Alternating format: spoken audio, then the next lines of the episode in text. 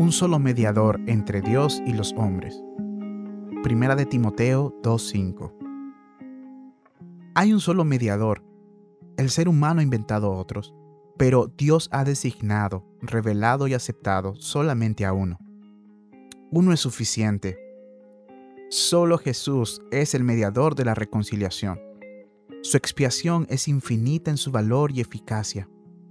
Honró la ley, satisfizo la justicia y glorificó todas las perfecciones de Dios.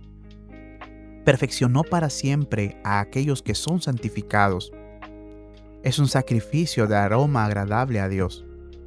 Con el sacrificio de Jesús como fundamento, Dios recibe, perdona y acepta a los pecadores. No permitas que ninguna otra cosa capte tu atención cuando busques la aceptación de Dios.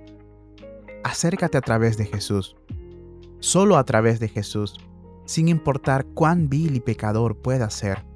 Hay reconciliación con Dios a través de la muerte de su Hijo. Hay solo un mediador de intercesión. Uno es suficiente.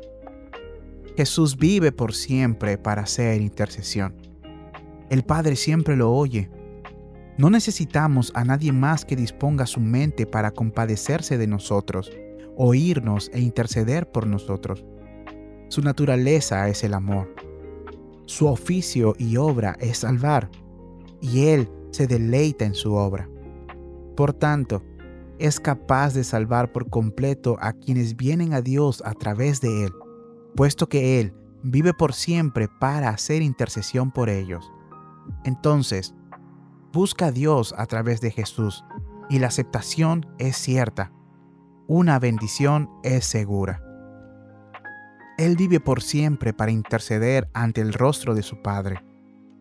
Alma mía, deja que Él defienda tu causa sin dudar de la gracia del Padre.